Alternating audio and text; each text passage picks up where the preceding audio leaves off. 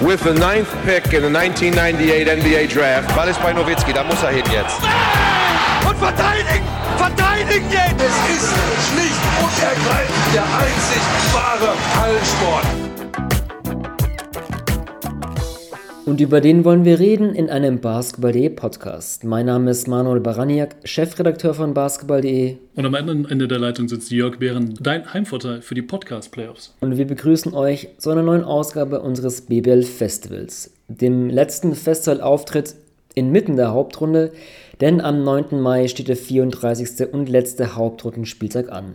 Bevor wir dann in einer der kommenden Ausgaben vorausblicken auf die Playoffs, wollen wir diesmal auch zurückschauen und zwar auf der Mainstage alle Nicht-Playoff-Teams in der Schnellfeuerrunde besprechen.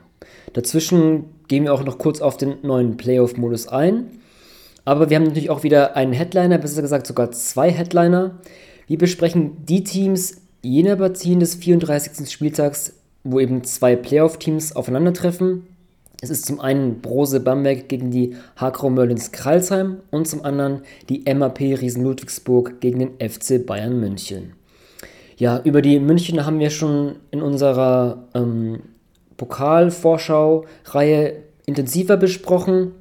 Deswegen wollen wir das zu Anlass nehmen, Jörg, einfach ja, zurückzublicken auf den Euroleague-Auftritt der Münchner oder generell auf die Euroleague-Saison der Bayern. Ähm, was fällt dir denn so als, als erstes ein, wenn du Bayern München, Euroleague-Saison 2020-21, was kommt dir als erstes in den Sinn? Mir kommt als erstes mit in den Sinn, dass wir sie äh, mit 1-3 abgeschrieben haben und ich möchte mich hier äh, auch öffentlich in den Staub werfen äh, und mich vor dieser Leistung verneigen. Ähm, ich hätte es im Leben nicht gedacht, dass, dass du nach 0-2 dann dementsprechend so nochmal zurückkommen kannst. Ähm, das waren zwar unfassbar gute Spiele äh, im Audidom, die München da abgeliefert hat. Völlig zu Recht ein fünftes Spiel sich erkämpft hat und naja, dass das fünfte Spiel dann mit dieser wilden Schlussphase so geendet hat, passte einfach zum Gesamtbild dieser, ja, dieser, dieser mitreißenden Serie. Ähm, naja, aus ne, deutscher Sicht leider mit dem Ende für die falsche Mannschaft, ähm, aber sicherlich in Summe für Mailand nicht, nicht komplett unverdient. Ähm, und, und abgesehen auch, auch ne, wenn das, wenn das äh, Schlussergebnis dann so ein bisschen sicherlich ein Dämpfer ist, ähm, war das eine unfassbar begeisternde Saison und äh, vor allem eine, die, glaube ich, die allerwenigsten äh, dem FC Bayern äh, so zugetraut hätten am Anfang der Saison. Also ging mir zumindest ganz ehrlich so, ich hätte nie im Leben gedacht, dass sie so weit kommen und uns, äh, ja, nicht nur uns, sondern ganz Europa mit, mit so tollem Basketball und so einer Serie dann letzten Endes auch verzaubern können. Hm, absolut. Also es gibt ja auch immer vor der Saison diese Umfrage bei den, meistens sind es glaube ich die, die General Manager verantwortlich von den Clubs. Ich weiß die Platzierung des FC Bayern da gar nicht genau, ich, aber es war ziemlich. Oh, sie waren ziemlich weit unten. Ja, es war ziemlich am Schluss.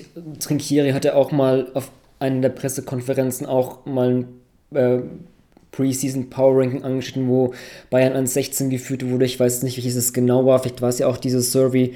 Aber ich, ja, ich gehe da genau mit dem mit. Ich hätte auch nie erwartet, dass das Bayern ein Playoff-Team ist und dann auch so kurz vor dem Einzug ins Final Four stehen könnte gegen Mailand. Ja, das Spiel war halt wieder auch so eine, so eine Blaupause wie vielleicht für die gesamte Euroleague-Saison der Münchner. Dieses zeitweise zweistellig im Rückstand sein, aber dann trotzdem noch aufholen. Wobei das Spiel natürlich so ein, eine kleine Ausnahme ist, weil wenn das Bayern gewonnen hätte, wäre das auch ein großer Brainfart der Mailänder gewesen, die ja nach diesem ähm, krassen Dreier von Sharon Shields bei, ich weiß nicht, 1-12 waren, glaube ich, noch auf der Uhr mit 12 geführt haben und da dann ja nicht viele Ballverluste und, und große Fehler gemacht haben. Also ist dann wäre vielleicht eine Ausnahme gewesen, aber trotzdem ähm, die Münchner insgesamt in der gesamten Saison ähm, Hauptrunde und Playoffs zusammengerechnet 21 Siege und, und in elf davon, also über die Hälfte der Spiele, der, der, die sie gewonnen haben, lagen sie phasenweise zweistellig im Rückstand. Ähm, ja, vielleicht da dieses gegen Fenerbahce auswärts minus 21 teilweise im ersten Viertel noch gewonnen oder das Spiel gegen Berlin, den Overtime-Sieg, da waren sie minus 13 bei 5 Minuten vor Schluss noch zurück. Also das war auf jeden Fall ein wiederkehrender Faden für die Münchner. Ähm, und ja, das hätte es eben auch beinahe in diesem fünften Spiel auch nochmal gegeben, diesen, diesen, dieses große Comeback der Bayern. Ja. Ja, und das, du hast es angesprochen, ne? du bist halt äh, minus 12 mit knapp über einer Minute zu gehen. Das ist eigentlich so der Punkt, wo du, wo du ganz oft als Zuschauer denkst, ja komm, ey, minus 12 eine Minute zu gehen, dann kann ich auch, äh, weiß ich nicht, Tagesthemen gucken oder dergleichen. Ähm, kannst du aber bei München spielen einfach nicht, weil, da, weil das Ding tatsächlich einfach noch nicht durch ist. Ne? Und sie haben es halt äh, einmal mehr eindrucksvoll bewiesen. Also klar, da gehörte dann äh, in dem Moment auch ganz viel wie hast du es so schön gesagt, Brainfart äh, von, mhm. äh, und es war nicht nur einer. Mhm. Äh, da, da, ging, da ging ganz schön die Flatulenz los äh, bei Mailand. Ähm, da in der, in der Schlussphase. Aber also A, musst du den, den Gegner ja auch permanent so unter Druck setzen, dass er sich dann eben in so eine Situation, in so einen Schlamassel reinspielt. Und dann musst du aber auch ja, gedankenschnell genug sein, um das dann entsprechend auszunutzen. Ähm, und, und das finde ich tatsächlich wiederum so besonders, dass diese Mannschaft beides kann und, und beides gezeigt hat, dass sie auf der einen Seite den, den Gegner so unter Druck setzen kann und dann aber auch in der Lage ist, ähm, davon zu profitieren. Ja, vielleicht da noch zwei Sachen. Ähm, ja, dieser Rückstand, was was ich dann auch interessant fand, ich glaube, es waren so 21 Sekunden Unterschied zwischen ähm, Gesamtspieluhr und ähm, Wurfuhr der Mailänder und Bayern hatte da, da, gar nicht, wollte da gar nicht Stop the Clock spielen. Halt, ja, und sie wollten und nicht faulen. Ja, das dachte ich auch so, okay, irgendwie auch Trinkieri stand so an der Seitenlinie und keiner hat sich irgendwie geregt, was zu tun. Dachte ich so, okay, geben die es jetzt schon auf? Ich weiß gar nicht mehr, was, was, was zu dem Zeitpunkt der genaue Score war. Waren es da weiß nicht, sieben, neun, ich weiß gar nicht, aber das hat mich auch sehr gewundert. Und zum anderen auch, ähm, klar, Brainfarts, Shevin Shields mit, mit dem Ballverlust nach dem Einwurf, wo Baldwin dann ähm, gleich, gleich punktet und danach ja die, dieses ähm, ja, Offensivball beim Freimachen. Das hat natürlich dann, wer hat es gezogen? Natürlich Wladimir Lucic, aber, aber das ist trotzdem auch wieder, auch wenn es ein Fehler von Shields war, das hat man natürlich auch in der Euroleague-Saison häufig gesehen. Da scheiden sich natürlich auch die Geister, wie das dann Lucic teilweise verkauft, aber das ist natürlich auch eine, auch eine Stärke von ihm, dieses Offensivfoul so gezogen zu haben. Ähm, ja, auch, auch trotzdem auch eine Stärke, ja, dann auch, ja.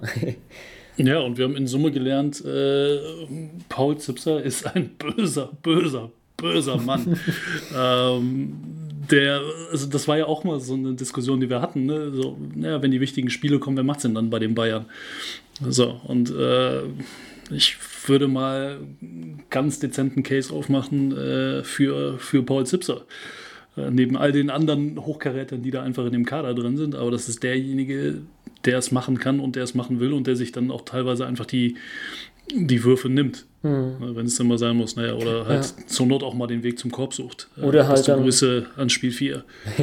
und Grüße an Karl-Heinz. Ähm, oder halt dann auch nicht nur die Würfe selbst nimmt, sondern auch eingesetzt wird. Das ist vielleicht auch wenn wir dann auch auf, vielleicht generell auf die Saison oder auf das Spiel der Bayern gucken, ähm, wir haben es schon häufig angeschnitten, ich, ich erwähne es auch immer wieder in, in Tweets, in Artikeln, in Podcasts, diese ähm, nicht State-of-the-Art Basketball, wie, wie Trinkieri das auch zu seinen Bamberger Teams genannt hatte, sondern halt ein ganz anderes, ich, ich nenne es da gerne dieses bayerische Grid and Grind, dieses Schurwolle statt Kaschmir, wenn man auch Trinkieri als, als den Schneider betrachtet, was er ja selbst gerne tut.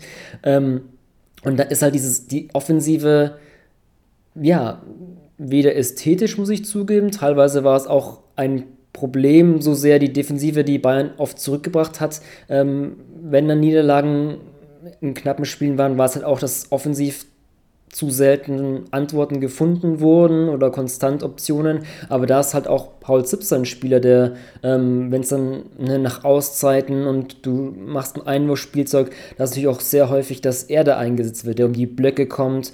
Es gibt auch so ein Spielzug der Münchner, Münchner der mir mit am besten gefällt, wo, wo so Paul, Paul Zipser in den Post geht, über so einen Cross-Screen an der Baseline, dann dribbelt er raus, Handoff zum, zum, zum Ballhändler und, und geht dann so, rotiert zur Birne, so ein Flare-Screen nimmt er mit. Das ist ein, mal ein schönes Play dabei, da gibt es, äh, finde ich, ähm, nicht so viele, aber das ist halt wirklich ein designiertes Paul Zipser-Play. Da gibt es noch mehr Beispiele, wo, halt er, wo du halt wirklich merkst, okay, das ist einfach nicht mehr, das, oder das ist nicht dieses, was man von Trinkieri in Bamberg kannte, diese Offensivbasketball, diese schöne Ballbewegung, dieses äh, Hammer-Sets und, und Eckendreier, weil du halt einfach auch, ja, nicht dieses Spielermaterial hast. Aber ich wollte sagen, du hast halt, du hast halt ganz andere Spieler. Ja, aber also da ist halt Paul halt Zipser einer, der zumindest, genau. um es abzuschließen, e-, eben der prädestinierte Spieler ist, der einfach diese Wurfmöglichkeiten hat, ähm, flexibel, trotzdem offensiv, auch, auch eine Athletik, Ball auf den Boden setzen kann, aber eben auch die, die wirklich designierte Offscreen-Option und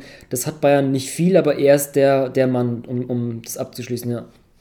Ja, gar, ke gar keine Frage. Und genau diese Variabilität ist, glaube ich, auch das, was sie dann dementsprechend jetzt, also was sie in, in Summe dann auszeichnet. Ne? Gerade auch, ähm, also deswegen finde ich auch immer diese, diese Line-Up mit sowohl Zipser als auch Lucic auf dem Feld, äh, finde ich total spannend, weil du einfach so viele Möglichkeiten hast, also offensiv wie defensiv. Du kannst, du hast gefühlt, gegen jeden Verteidiger irgendwie ein Mismatch, weil beide auch mal in der Lage sind, den Ball auf den Boden zu setzen. Beide können so ein bisschen in den Post gehen.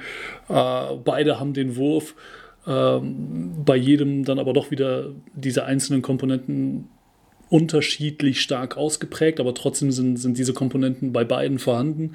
Ähm, und, und das ist schon, schon wahnsinnig wertvoll tatsächlich. Und äh, da bin ich auch mal dann dementsprechend jetzt gespannt, wenn wir den, den Blick voraus äh, wagen auf die BBL-Playoffs, dann, naja, wer, es denn dann auf nationaler Ebene übernehmen wird. Ja, ja, vielleicht da ganz kurz, da, da, auch das Spannende, dass du ja damit, ne, entweder du hast Lucic auf der 3, Zipse auf der 4 oder du gehst runter und spielst diese ganz große Line-Up, die auch das wirklich Seltenheitswert eigentlich hat, zumindest auf BBL-Niveau. In, in, Europa habe ich das Gefühl, ähm, geht es da teilweise schon wieder häufiger in, in, größere Liners, aber das macht dann auch dieses Forward-Duo so spannend. Ähm, ja, ansonsten vielleicht ein Punkt, wenn ich auch ähm, auf die Bayern Euroleague-Saison zurückblicke, was ich auch positiv herausheben möchte, ist einfach dieses, dass du halt einfach wirklich einige Spiele hast, die ja noch nicht auf diesem Euroleague-Niveau gespielt haben oder wenn sie gespielt haben, dann waren sie nicht wirklich diese, ja, wirklich wichtigen Rotationsspieler, eher vielleicht Backup-Minuten bekommen haben oder teilweise nicht so sehr in der Rotation.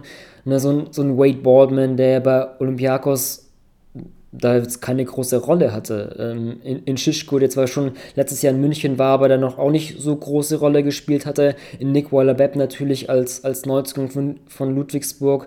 In Shannon Reynolds, der hat zwar bei Maccabi gespielt, aber auch nicht, hatte man auch nicht gedacht, dass er so als, als ja, Post- und, und, und äh, Offensiv-Rebound-Waffe dominieren kann. Chatron Johnson, also da, das finde ich auch herauszuheben, was natürlich dann auch zum einen für die Spieler spricht, dass sie sich so individuell entwickeln, aber natürlich dann auch am, am Coachingstab, dass sich die Spieler zum einen individuell entwickeln können oder eben in ein System gebracht werden, wo sie überzeugen können. Und das fand ich auch auffällig bei den Bayern. Und ich glaube, das war auch ein Grund, vielleicht ganz kurz da noch dazu, dass, dass viele wir nicht gedacht haben, dass sie eben dieses Playoff-Team sein können, weil diese Spieler, die jetzt doch wirklich diesen Schritt gemacht haben, ihn davor eben nicht auf diesem Euroleague-Niveau konstant gezeigt haben.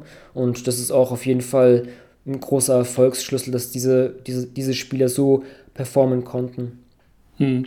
Und ich glaube, meiner Meinung nach auch ein Riesenschlüssel tatsächlich äh, Daniele Bayesi, der da einfach hm.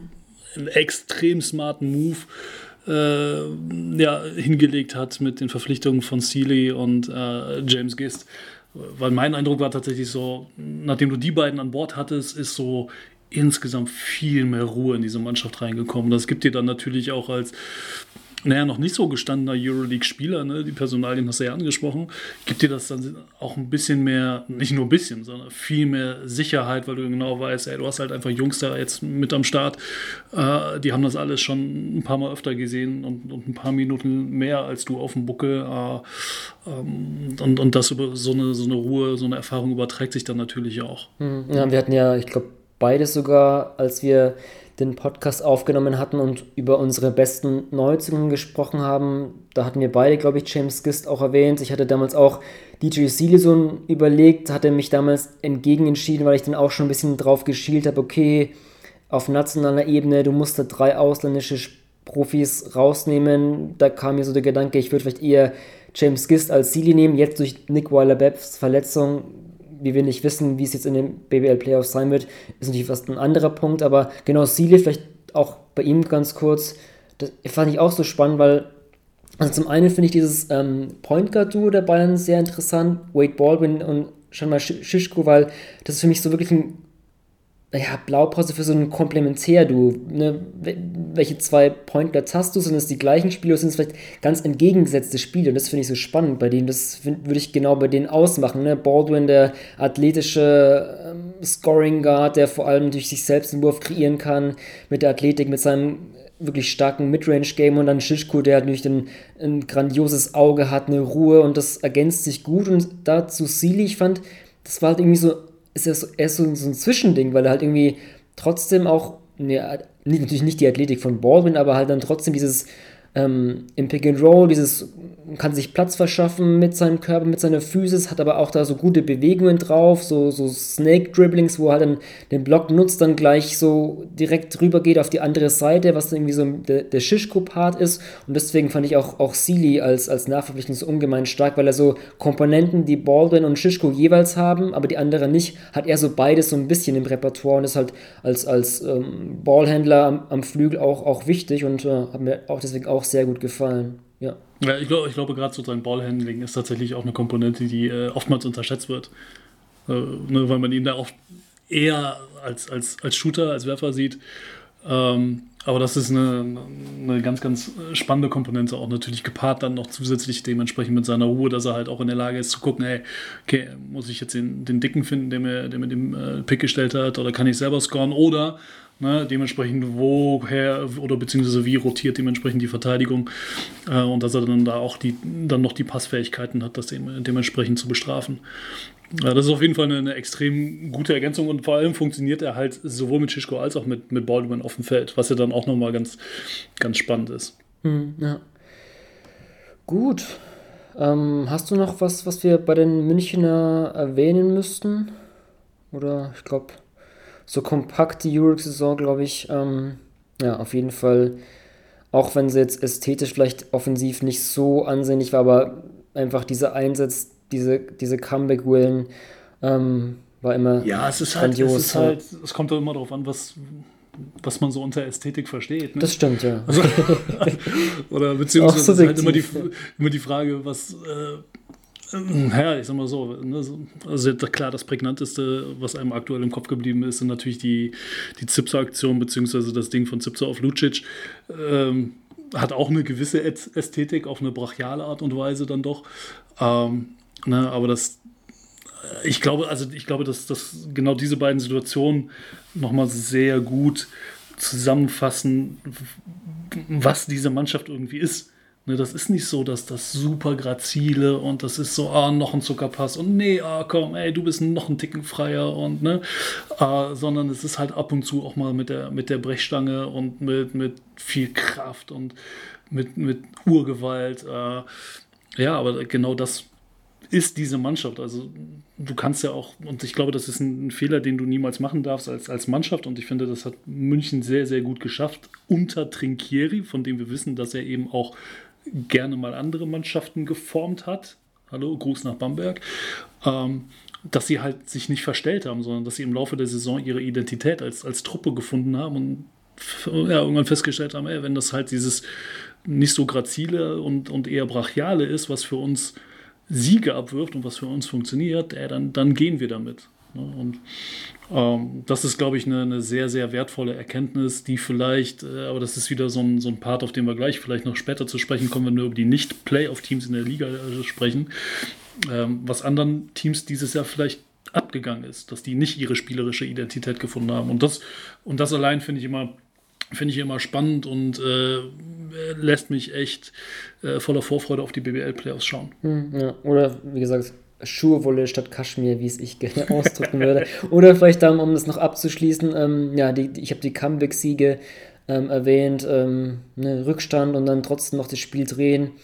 Wie, wie es vielleicht Andrea Trinkieri auf einer der Pressekonferenzen sagen würde. want a short sentence is von Albtraum zum Traum. Vom Albtraum zum Traum. Wie ein Traum war auch die bisherige Saison der MAP Riesen Ludwigsburg zum ersten Mal in der Vereinsgeschichte die Hauptrunde als Tabellenführer beendet. 29, 29 Siege, Vereinsrekord. Ähm, ja, deswegen, Jörg, wie viele, wie viele Awards wird Ludwigsburg einstreichen? ich sag Minimum zwei. du hattest, glaube ich, auch. Ich, äh, ich hätte sogar drei. Also ja. ich äh, hätte gesagt, äh, Verteidiger des Jahres, Johann Polas Patole, MVP, Jalene Smith und Coach of the Year.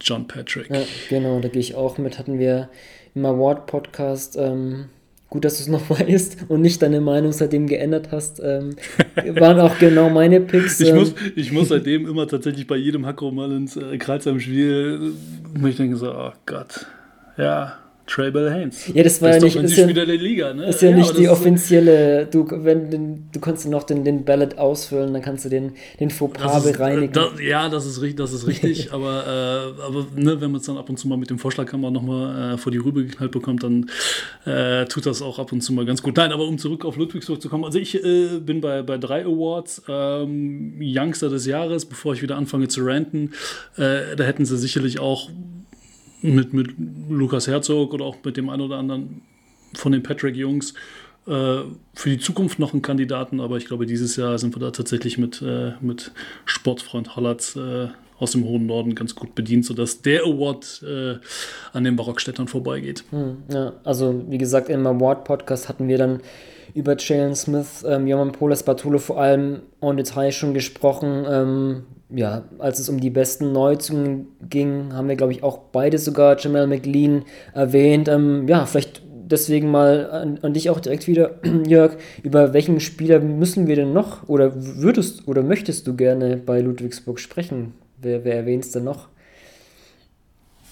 Ja, ich sag mal so, ähm, Jordan Hals, Andrew Warren, was ist mit Barry Brown Jr., den wir auch nur in letzter Zeit dann sehr sporadisch gesehen haben, äh, zumal er verletzt war. Jetzt hat er unter der Woche gegen Berlin nur drei Minuten gespielt, haben sie mal kurz reingeworfen, ähm, haben das Experiment dann aber schnell wieder gelassen.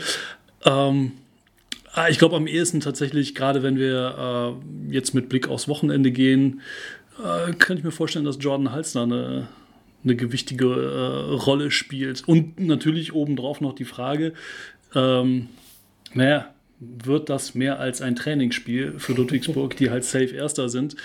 Äh, unter der Woche gegen Berlin haben sie knapp mit einem verloren. Ähm, und das sah über ganz, ganz weite Strecken nach allem aus, aber nicht nach einem Trainingsspiel. Äh, Jalene Smith musste da geschmeidige 38 Minuten äh, ran. Ähm, also so, so spielst du nicht, wenn du sagst, ja, das ist ein, das ist ein Trainingsspiel. Ne?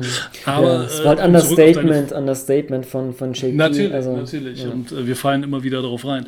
ähm, nein, aber um auf deine Frage zurückzukommen, ich könnte mir vorstellen, dass, also wenn wir jetzt nur vom, vom Matchup reden, äh, glaube ich, könnte Jordan Hals eine ganz spannende Personalie sein. Ich fand ich es sehr schade, dass er gegen Berlin nicht gespielt hat, weil ich hatte schon, ähm, hatte auch ein bisschen Blick auf Statistiken und habe da Jordan Hals bei 96 Dreiern, der getroffen hat über die gesamte Saison. Und so 100 Dreier ist schon eine magische Marke.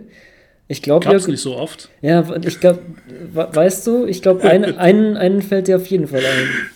Ja, ja, ich weiß, dass äh, Josh Mayo vor, Ja. vor ein paar Saisons äh, mal die 100 geknackt hat. Ich kann Genau. dir jetzt tatsächlich aus dem Kopf nicht mehr genau sagen, wie viele es am Ende waren. Ähm, aber 100 ist definitiv, wenn du 100 Dinger in der Saison machst, äh, ist das A ein Zeichen dafür, dass du viel draufknallst, aber auch ein Zeichen dafür, dass du extrem gut triffst.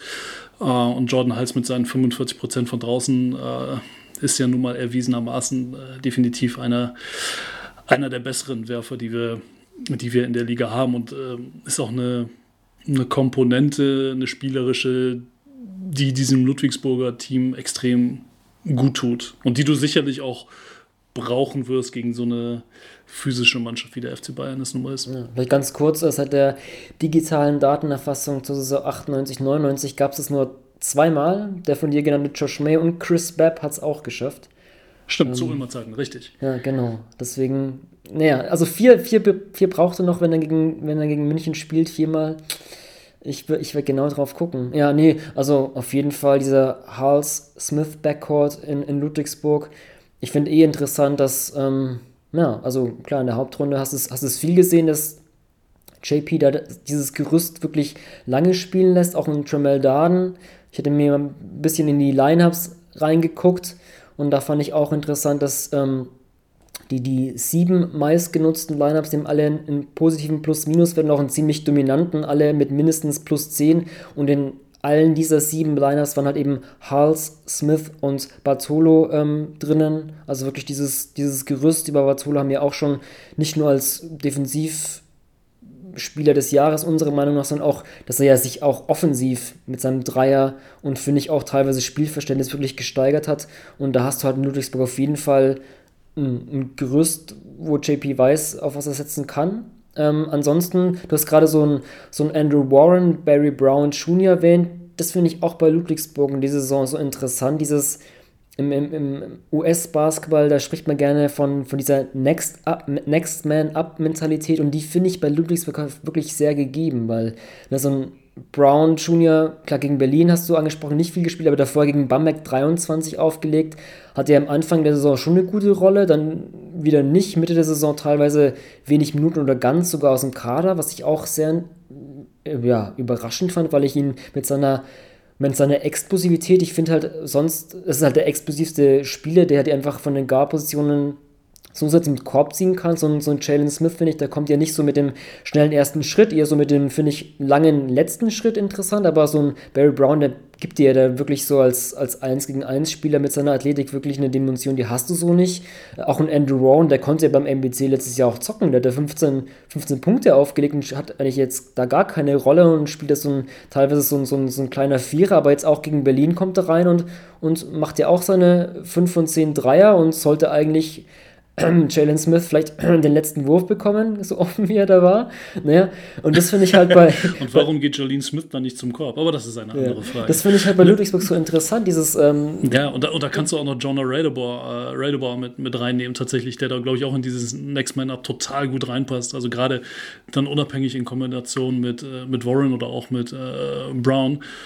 Ähm, die, die da auch gerne, was, was Ludwigsburg extrem gut macht, dass sie halt ohnehin das Feld sehr weit machen. Und was sie sehr gut machen, ist immer auf äh, dann auf dem, auf dem Flügel 45 Grad und tief die Ecken besetzen und, und dass sie sich da immer äh, die Bälle hin und her schieben und dass sie tatsächlich auch es regelmäßig schaffen, sowohl die 45-Grad-Position als auch den, die Corner äh, entsprechend mit einem Schützen äh, dementsprechend zu besetzen. Also, dass du es dir dann aussuchen kannst, naja, je nachdem, wie die Defense halt rotiert. Entweder kriegst du den Einwurf oder ein paar später den, den vielleicht noch besseren Wurf. Ähm, das, das machen sie auch taktisch extrem, extrem smart. Ne? Und äh, naja, wenn es halt dann wenn der eine halt mal heiß läuft, so wie es dann, äh, oder, oder, ja, oder so anfängt heiß zu laufen, so wie äh, Warren gegen Berlin, er dann dann schaffen sie es auch genau denjenigen immer zu finden, weil das Problem ist, da kannst du ja dann Hals auch noch mit, mit reinnehmen. Du hast halt einfach viele Leute, die extrem gut werfen können, potenziell, und die musst du defensiv, musst du sie alle respektieren. Das heißt dementsprechend natürlich auch, wenn du halt den halt zumachst, der die letzten zwei Dinger getroffen hat, ja, dann hat der aber auch kein Problem damit, den Ball einfach weiterzugeben. Und dann macht eben der Nächste weiter. Und, und, und das ist natürlich echt äh, für jede Defense eine, eine Riesenaufgabe. Hm. Ja, Ludwigsburg eigentlich fand ich unter John Patrick immer so ein Team auch offensiv gewesen, ist jetzt eigentlich von den Quoten her oftmals nicht so ein gutes Dreierteam war, das sich aber da auch dahingehend entwickelt hat und vor allem auch sehr viele Dreier nimmt, weil natürlich auch dieses Spiel mit den Wurfchancen einfach oft drauf flöten, um eben da auch oft die Chance zu haben, an Offensivrebounds zu kommen, wo Ludwigsburg doch sehr gut ist. Ähm, aber auch gegen Berlin da auch interessant, die dann halt Zone gespielt haben, auch ähm, mit Komachi und da hat Ludwigsburg ja wirklich in der ersten Hälfte damit gar keine Probleme gehabt. Ähm, vielleicht noch ganz ja, kurz. Im ersten, ja. Im ersten Viertel schon so ein bisschen. Also sie haben noch ein paar Minuten gebraucht, bis sie sich dran, äh, bis sie sich akklimatisiert hatten. Ja, stimmt, aber die ähm, Quoten ähm, waren aber, nicht ganz dann, gut, ja. Genau, aber die Quoten waren, waren trotzdem einigermaßen okay und dann äh, fand ich auch, dass, dass man sehr gut gesehen hat, dass das wiederum dann, dadurch, dass sie gesagt haben, na gut, ey, die, wir nehmen jetzt die alte Weisheit, äh, gegen Zone musst du halt draufrotzen von draußen, also machen wir auch genau das. Ähm, dass es dann eher wieder den umgekehrten Effekt hatte, dass Berlin dann vor der Aufgabe stand, so, ja, was machen wir denn jetzt defensiv? Die knallen uns hier die Dinger um die Ohren, so, okay, die Zone funktioniert nicht. Äh, Mann äh, ist auch eher so semi-optimal, weil sie uns dann jedes Mal übers Dribbling schlagen. Äh, fand ich auch ganz, ganz spannend zu sehen. Was wieder tatsächlich, glaube ich, auch ähm, ganz spannend sein wird, dann, äh, ne, wenn wir zurück zu unserem, zu unserem Spiel am Wochenende kommen. Ähm, wer drückt dem Gegner da seine, seine, seine Line-Up auf? Wer diktiert die, die Größe des Spiels. Ne? Wobei München da ja deutlich äh, variabler, glaube ich, aufgestellt sein dürfte als, als Ludwigsburg. Hm, ja, auch die interessant, ne? das angeschnittene Trainingsspiel, in Anführungszeichen, steht schon als Hauptrundenerster fest. München, wir nehmen jetzt am, am Donnerstagabend auf, hatte dann am Freitag sogar noch das Spiel gegen Ulm. Da ist natürlich auch die Frage, ähm, wie der Trinkieri rotiert. Klar, eine 34. Spieltag, dann kommt aber vor Playoff-Start noch das, ähm, das Pokal-Endturnier. Deswegen, ja, das lässt sich, glaube ich, jetzt gerade sogar sehr schwer abschätzen, weil wir gar nicht wissen, was für eine Line-Up da gespielt werden wird. Ähm, ja, ansonsten bei, bei Ludwigsburg kommt mir gerade noch, wen ich, wen ich jetzt noch erwähnen will, den wir noch gar nicht so erwähnt haben. Ähm, zwar am Anfang unseres Podcasts bei, als feststand, dass er eben nach Ludwigsburg kommt, Oscar de Silva, weil er auch gegen Berlin wirklich ein sehr gutes Spiel gemacht hat, vielleicht auch statistisch das Beste bisher im Ludwigsburg-Trikot.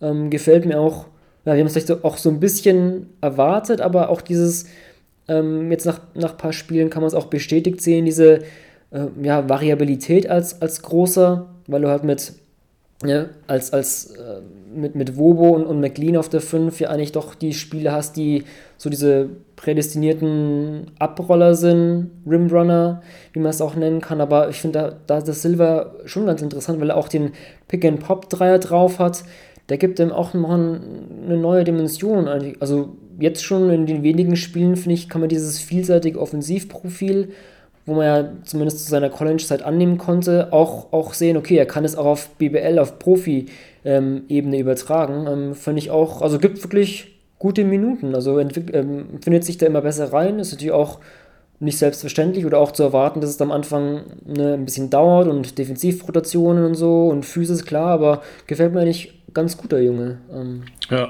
ja, er hat sich äh, definitiv jetzt so langsam da unten eingegroovt und du hast natürlich dann allein dadurch, dass er die, dass er eine gewisse Länge mitbringt, ähm, je nachdem, mit wem dein Gegner geht, äh, kannst du ihn halt sogar auf die 5 stellen. Und, und, und dann hast du auf einmal Jamal McLean, den du nicht mehr als undersized Fünfer da rumlaufen hast, sondern dann stellst du ihn auf seine, auf seine ursprüngliche Position, auf die 4. Und da frisst er halt in der Liga alles auf. Ne? Also das, das gibt dir da auch wieder so ein bisschen mehr, ein bisschen mehr Variabilität. Ähm, und theoretisch gesehen kannst du dann irgendwann sogar richtig lang gehen, unten mit, mit Wobo und das Silver unten drin. Ne? Mhm. Ja.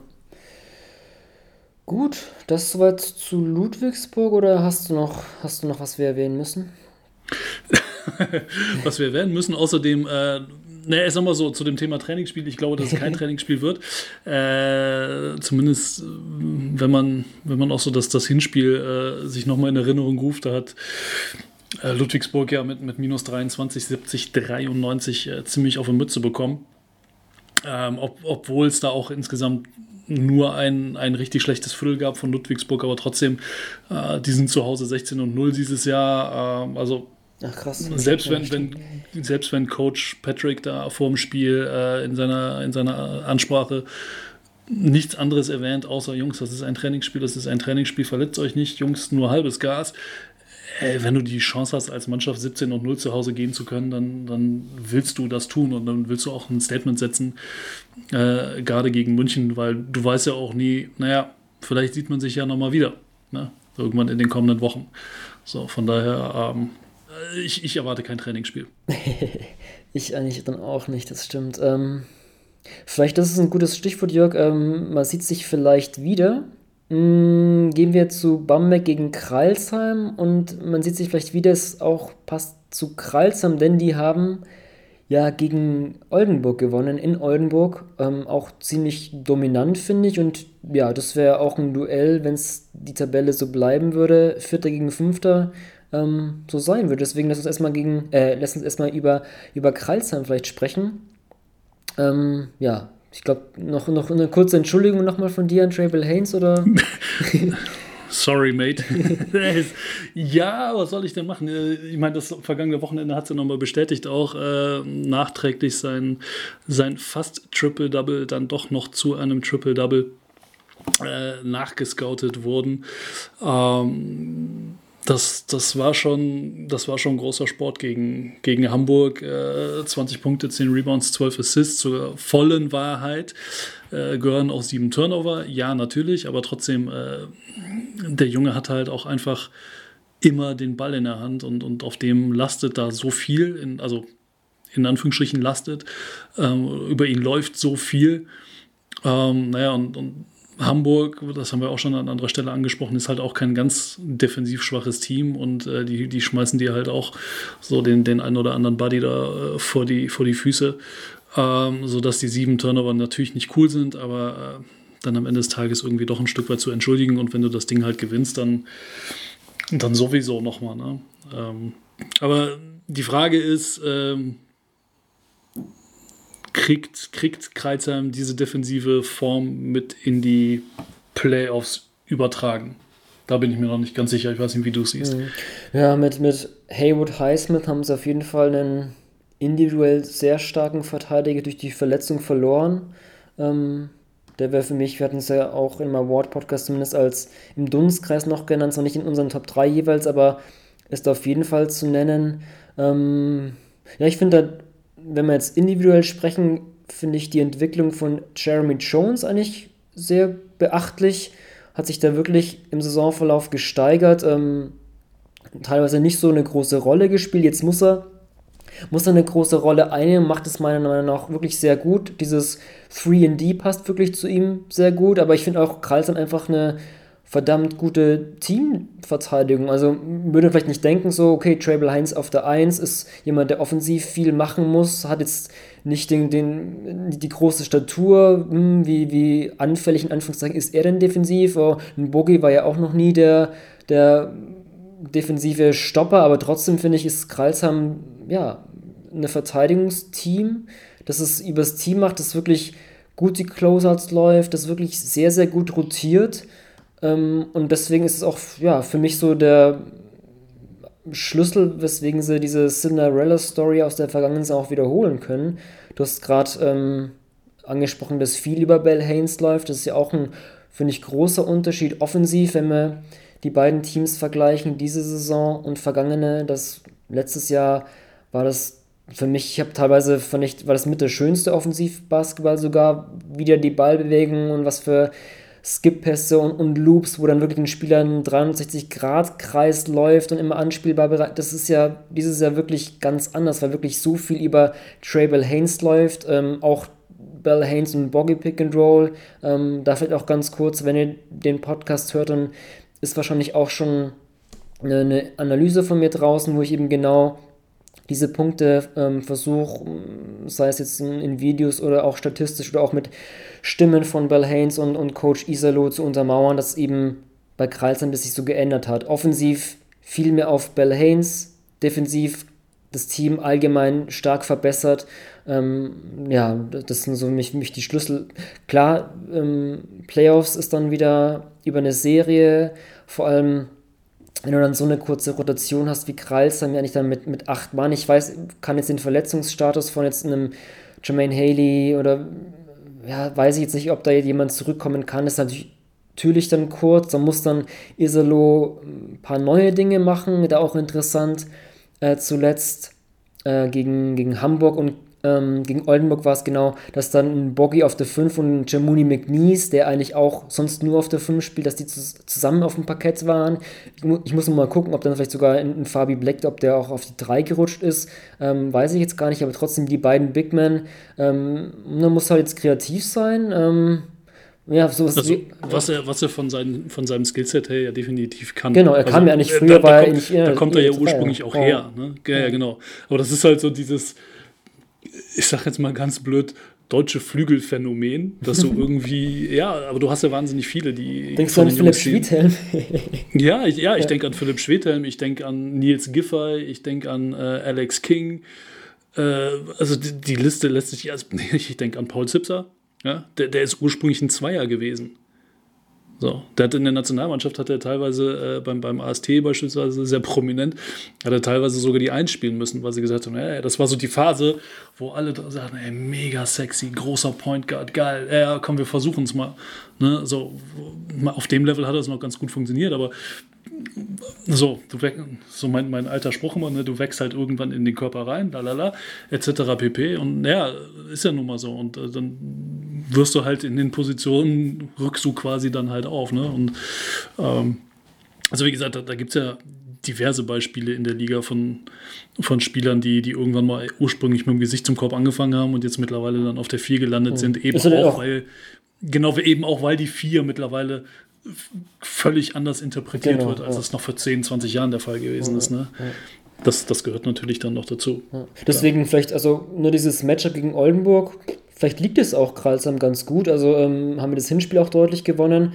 Ähm, als ich auch mal die, die Zahlen, ich will jetzt nicht zu viel in den Zahlen Walter reinmarschieren, aber auch so eine Post-Defense ist sogar mit, mit Alba Berlin die effizienteste Post-Defense. Und wenn du eine gute Post-Verteidigung hast, dann ist es natürlich dann wie, wie prädestiniert gegen Oldenburg zu spielen, weil die natürlich mit Mal Basic, ähm, klar, Booth ist jetzt momentan verletzt, aber auch Paulding, da eben ganz viele Spieler hast, die eben mit dem Rücken zum Korb ähm, gut agieren können und habe mir auch ja gesehen, dass der Mal Basic eigentlich ganz ordentlich, also klar, gegen der, der wird dir immer ein paar reinschenken mit seinem Skillset unten am Zonenrand, aber eigentlich finde ich ganz gut verteidigt haben und ähm, klar, also jetzt noch zu früh wahrscheinlich, weil, ähm, was heißt wahrscheinlich, weil die, die Playoff-Platzierungen ja noch, noch nicht ganz fest sind, außer Bamberg gegen Ludwigsburg gibt es ja noch keine feste Serie, aber ähm, wenn wir dann da über Defensive sprechen und so, dann wird es natürlich auch über Matchups gehen und vielleicht wäre da so eine Oldenburg-Kralsham-Serie auch aus, aus Kralshamer Sicht ganz, ja, ganz okay. Ja.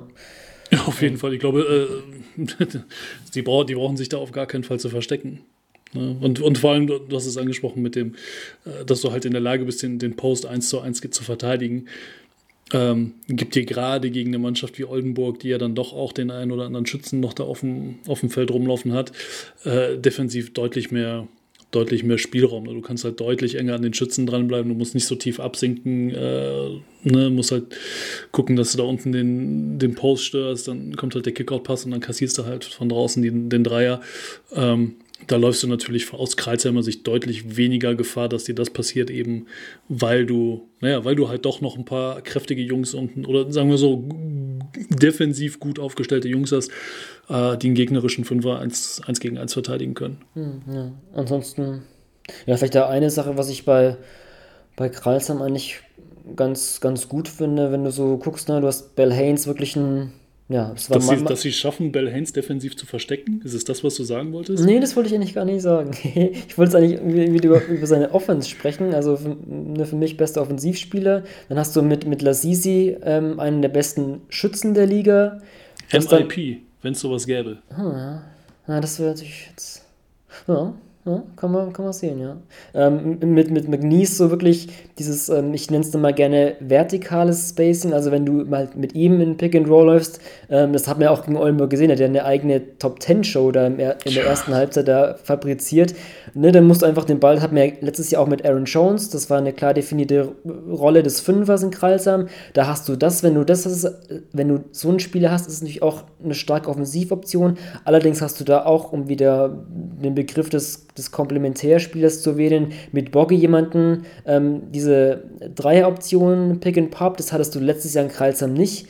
Das ist, ja, da, deswegen ist er auch so wichtig, vor allem im, im, im Duo mit Bella Haynes das Pick and Roll zu laufen, aber auch Boggy finde ich als Passgeber in diesen, diesen Short Rolls, wenn er halt da so bis zur Freiwurflinie rollt und da den Ball laufen lässt, auch, auch sehr gut. Ähm, das finde ich, find ich halt einfach bei Kreilsam auch wenn ich die Defensive noch mehr herausstellen würde als die Offensive, vor allem im Vergleich zur vergangenen Saison, gefällt mir das auch trotzdem, dass du halt einfach diese, ne, welche, welche Rollen brauchst du denn so offensiv, um in der Liga erfolgreich zu sein, da eben mit ne, wirklich starker Aufbau, der, der beides kann scoren und auch die, die Mitspieler in Szene setzen, Schütze, ähm, hier Rimrunner und guter Pick and Pop Big Man hast du in Kralsund eigentlich ja, ganz gute Optionen. Ich glaube, es wird bei ihnen wirklich viel drauf ankommen, ähm, ja, wenn die Playoffs kommen und, und äh, Spielplan noch enger getaktet und kurze Rotationen, wie, wie, ja, wie sie das aushalten und zu hoffen, dass sich da nicht so sehr so ein Déjà-vu entwickelt wie beim Finalturnier, wo ja auch das, ja, schade einfach anzusehen war. Ähm,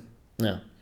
Das stimmt. Wobei die Ausgangssituation natürlich eine komplett andere ist dieses Jahr. Ne? Du hast so Gott will, äh, Klopf auf Holz, dass äh, der Plan jetzt erstmal so durchlaufen kann, wie er, wie er angedacht ist.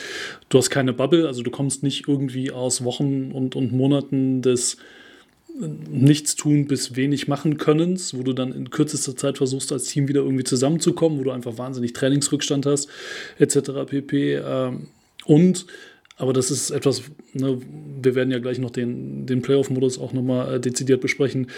Ich glaube, dass Mannschaften mit einer kürzeren Rotation der Modus ein bisschen mehr entgegenkommt, weil du einfach weniger Travel hast, etc. pp. Ähm, und ich glaube, dass, dass das dieses Jahr ähm, Kreuzheim weniger hart treffen wird, als das in der äh, ja. oder mit einem anderen Modus der Fall gewesen wäre. Ah, ja, da war, war, eine Ausnahmesituation, ja. Ähm, gut, du hast es schon angesprochen, bevor wir dann auf diesen Playoff-Modus kommen, lass uns noch über Bamberg sprechen. Da vielleicht auch die Bamberg-Fans. Das, das Dark Horse in den Playoffs, oder? Das, ja, okay. So ein bisschen. Ja, interessant. Ich habe mir auch schon ähm, ab und zu mal dann so die Frage selbst gestellt, okay, so Playoff-Duelle und ähm, Wäre vielleicht auch interessant, die Frage zu beantworten, äh, von den Teams, die eben nicht den Heimvorteil haben, gegen welches Team würde denn eine Mannschaft aus der oberen Setzliste nicht spielen wollen? Das heißt, du würdest da Bamberg nennen? Oder höre ich das richtig durch? Oder? Nee, das, nee. nee das, nein, nein, nein, nein, nein, nein, nein, nein, das, das würde ich nicht sagen.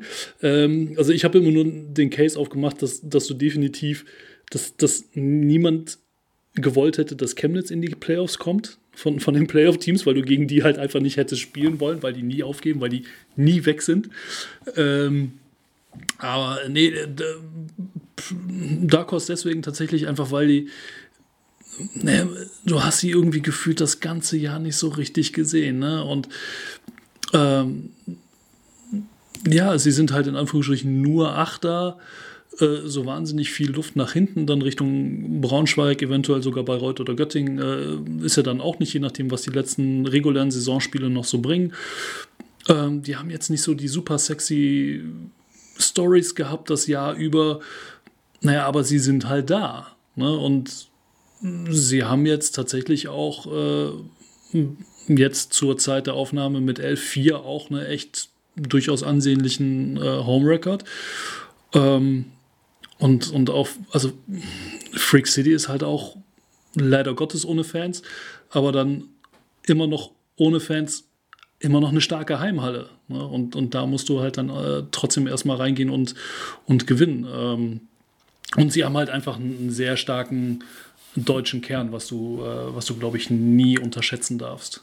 Meiner Meinung nach. Und den, den wir ja auch schon an, an anderer Stelle ähm, auseinandergenommen haben. Ne? Und, und sie haben einen, einen Semi-MVP-Kandidat in, in Kravish. Sagst du.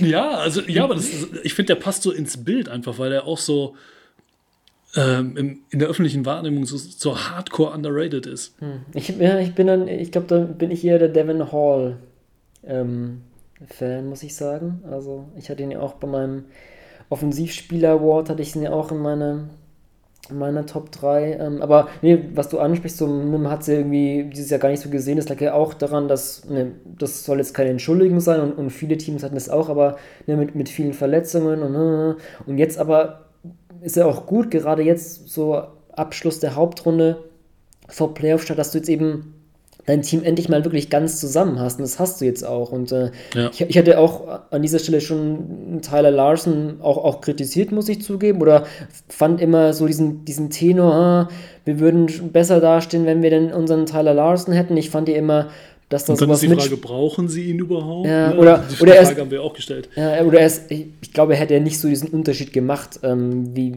wie, wie das da durchkam, aber ähm, ne, hat jetzt auch die, muss man ihm auch zugute halten, sehr, sehr schlecht reingekommen, war, bei 0 von 15 Dreiern gestanden, aber seitdem äh, Respekt 9 von 21 und das ist natürlich dann auch so eine Baustelle bei ihm, ähm, klar, weil den Drive und, und den Körper der gibt natürlich auch dann, wenn du dann einen Bennett Hunt sonst auf der 1 hast, natürlich auch eine wichtige Option dann, ne? Wieder diese Komplementärspieler. Aber wenn jetzt auch so den Dreier mal zumindest solide treffen würde, ich glaube 9 von 21, das sind ja, was sind das denn, 45, 47 Prozent, keine Ahnung. Ja. Das, das erwartest du hier von ja, ihm gar nicht. Aber wenn er ihn schon so, ne, sagen wir mal 35 Prozent wäre schon geil. Ähm, und einfach auch wenn ich ihn kritisiert habe, auf jeden Fall er, er erweitert natürlich einfach deine Rotation und Deswegen finde ich Bamberg auch, die haben ja eigentlich schon das Potenzial, ein wirklich tiefes Team aufstellen zu können. Die können ja fast sogar zwölf tief gehen, wenn du jetzt irgendwie so einen Grittner Bakül, der ja unter, unter Roekas immer gut funktioniert, oder auch so ein, und so ein Seric, der jetzt nicht so viele Minuten sieht, aber auf jeden Fall Rotationsminuten sehen könnte, kannst du ja wirklich zwölf Mann tief gehen in Bamberg. Ähm, und das ist auch auf jeden Fall ein Punkt, den man nicht, nicht unterschätzen darf und den ich bei dem Team auch, auch, ja, auch ganz gut oder ganz wichtig finde. Ja. ja. Und die, und die Rollenverteilung ist auch meiner Meinung nach ziemlich klar, tatsächlich. Also dadurch, dass du einfach so einen Typen wie, wie Devin Hall äh, im Kader hast, weißt du auch genauso, ja, wenn es halt am Ende mal eng wird, dann geht der Ball halt dahin und dann schmeißt er dir das Ding drauf. Ne? Und, also, und, und ist er auch in der Lage, sich den Wurf immer zu erarbeiten, egal gegen wen und was. Ähm, was ihm dann vielleicht, ich hoffe, ich tue ihm da nicht zu sehr unrecht, aber dann vielleicht so dann doch die, die finale Passfähigkeit, also die Passfähigkeit an sich vielleicht nicht, aber ähm, ich könnte mir vorstellen, dass er dann zu sehr auf den, auf den eigenen Wurf geht und es zu sehr selber entscheiden will, als äh, dass er dann zur Not halt sagt, weißt du was, dann spiele ich halt den entscheidenden Pass, anstatt selbst der Held zu sein. Das, das Szenario könnte ich mir eher vorstellen, ähm, aber er kann mich da auch gerne eines, eines Besseren äh, belehren. Dann, na, aber, aber die haben, aber die haben so, aber die haben grundsätzlich finde ich, haben sie alle Komponenten, die du eigentlich brauchst für ein gutes Team. Ne, also da sind wir wieder bei der, wieder bei der Identität. Äh, ne, du hast mit Hall hast du so einen Zockertypen, du hast mit, mit Kravish und Senkfelder hast du zwei richtig harte Arbeiter, ähm, die nicht flashy sind, die nicht sexy sind, äh, die aber ihren Job einfach unfassbar gut machen. Ne, dann, dann, hast du mit auf dem Flügel hast du variable Typen mit, mit äh, Fila und Vitali, äh, die beide auch echt schon ganz schön Höhen und Tiefen und Licht und Schatten dieses Jahr hatten. Der eine mehr, der andere weniger. Ne? Und dann hast du natürlich außenrum hast du einfach dieses, ja, dieses Überangebot an Guards auch mit, mit Lockhart, Hund, Ogbe und, und dem von dir angesprochenen Larsen.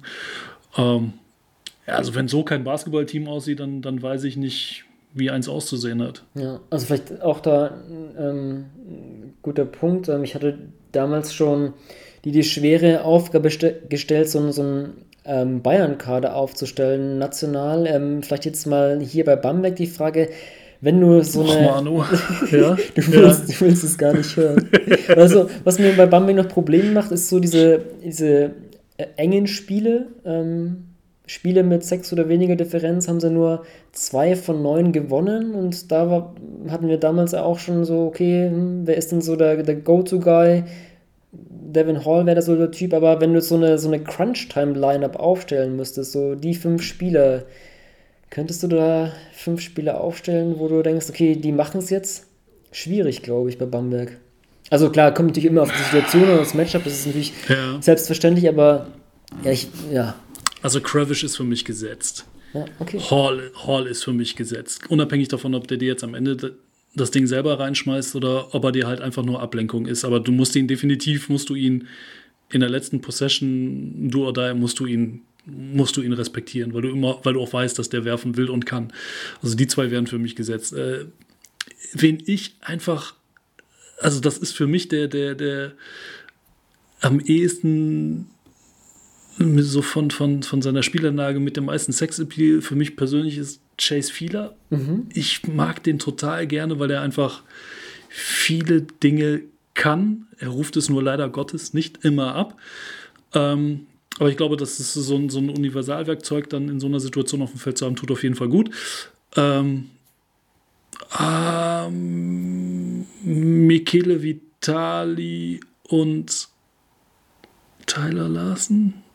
Gehe ich, mit, geh ich mit einem reinen Ausländerblock? Ja, das ist tough, Manu. Oder, oder, oder vielleicht dann doch Benetton für Michele Vitali. Ich glaube, das wäre meine, ich das wäre meine fünf. Larsen, Hund, Fieler, Hall, Kravish. Also drei Guard-Line-Up. Ja. Interessant. Ja, also ich, ich, ich denke mir auch so, als ich mir die Frage selbst gestellt habe, so einen Senkfelder rausnehmen, aber ich finde halt irgendwie, irgendwie so Senkfelder und Kravish sind mir dann teilweise auch so zu ähnlich vielleicht. Also ich finde es ja auch defensiv als, als Combo vielleicht auch ein bisschen anfällig, deswegen habe ich mir auch die Frage gestellt, hm? also ich, ich dachte, ich wäre so bei einer Lineup gelandet bei Hall, Lockhart als, als 3D-Typ, Vitali, Fieler und Kravish. Ähm, aber ja, ich, ich, es ist schwierig, ähm, aber es spricht natürlich auch für Bamberg, dass du da viele Optionen hast, aber Ähm, ja. Das ist dann auch ein eher, eher große Line-Up, ne? Das stimmt, ja. Dann wurde viele auf der 4 macht es dann so ein bisschen kleiner vielleicht, aber Lockhart, klar, Lockhart Hall ist dann groß, das stimmt, ja. Ja, du hast recht. Aber klar, das ist, ich mag so Line-Up-Spielereien immer, aber das kommt natürlich auch immer auf, auf die Matchups an, aber ich glaube, mit Bamberg hast du da einfach viele Optionen. Ja, gut, aber du, du, kannst ja auch nicht, du kannst ja auch nicht immer, äh, also, ne, jetzt lass mal so, so eine klassische äh, Last Possession-Situation nehmen. Du hast noch, keine Ahnung, fünf bis sieben Sekunden auf der Uhr, du kommst aus der Auszeit. Ja, da überlegst du ja nicht so, ja, okay, äh, was schickt denn jetzt äh, die Defense aufs Feld? Also, da suchst, ne, also, da hast du ja keine Chance, deine Line-Up an das anzupassen, was, was die aufs Feld schicken, sondern dann gehst du ja mit dem, mit dem du halt gehen willst. Also, aber, aber die, die Line-Up finde ich auch interessant, definitiv. Und das ist, glaube ich, nochmal ein ganz gutes äh, Indiz dafür, tatsächlich, dass du, also wie, dass du auch da in dem Kader eine gewisse Variabilität hast. Ähm, nichtsdestotrotz, ähm, glaube ich, ist das, was Bamberg äh, hinten raus wehtun könnte, die defensive Anfälligkeit. Ja, das sehe ich auch. Ja, vor allem so, ich habe gerade zu Travis Sengfeld als du. Ich finde offensiv natürlich sehr interessant, auch, auch die harten Arbeiter, wie du erwähnt hast, aber defensiv als du, muss ich sagen, ein bisschen anfällig. Auch im Pick and Roll sehe ich Bamberg jetzt nicht so stark, deswegen ist es für mich auch so ein Punkt. Offensiv, Variabilität gehe ich bei dir mit, aber defensiv, das könnte ihn dann in den Playoffs dann schon, ja, schon was kosten. Ja. ja. Und lustigerweise tatsächlich eher auf den, eher auf den großen Positionen. Also ich finde die, die kleinen Positionen finde ich mega solide. Also Blasen hat halt Buddy Bennett Hund verteidigt auch stärker, als er äh, als man als man immer glauben mag. Einfach, weil er einfach ein, tougher Dude ist, wie man so schön sagt.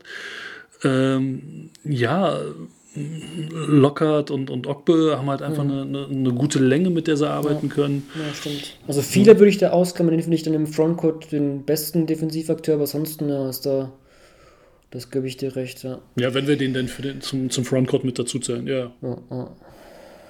Naja, gut. Ich glaube, wir müssen ein bisschen ähm, äh, ähm, Transition, in die Transition gehen, Jörg. Ähm, dann vielleicht kurz, bevor wir auf die Nicht-Playoff-Teams gehen, kurz der Playoff-Modus, ähm, ja, ist ja schon länger raus, aber ganz kurz, also was heißt ganz kurz, er ist ja schon sehr kompliziert. Ich glaube, wir klammern mal das ganze Quarantäne aus, weil das wäre jetzt wirklich ähm, bürokratisches, ähm, ja, wie sagt man denn da? Ich weiß gar nicht. Naja, jedenfalls auf jeden Fall keine Bubble. Es bleiben Best of Five Serien, das ist ja auch sehr interessant. Aber ein kleiner veränderter Modus. Heimspiele, die ersten beiden für das Team mit der besseren Bilanz und dann eben zwei Heimspiele für das Team mit der schlechteren Bilanz und dann ein alles entscheidende fünftes Spiel wieder dann bei dem ähm, Top Seed. Ähm, ich glaube, das ist vielleicht ganz interessant, oder? Dass, dass da ein bisschen Travel reduzieren kann. Ja, also aber letzten Endes kannst du ja dann, äh, du hast gesagt, ne, es gibt keine Bubble, aber am Ende hast du zweimal, Klammer auf, eventuell für ein fünftes Spiel zum dritten dann, hast du halt so, so ja, wie so Mini-Bubbles halt, ne?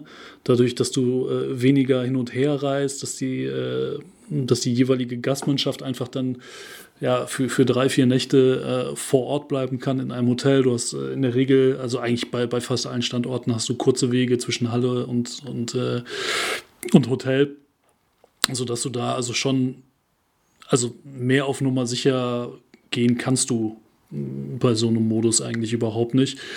Ähm, aber ich könnte mir vorstellen, dass wir dann bei den BBL-Playoffs eine gewisse Parallele erkennen werden zu den Euroleague-Playoffs. Mhm.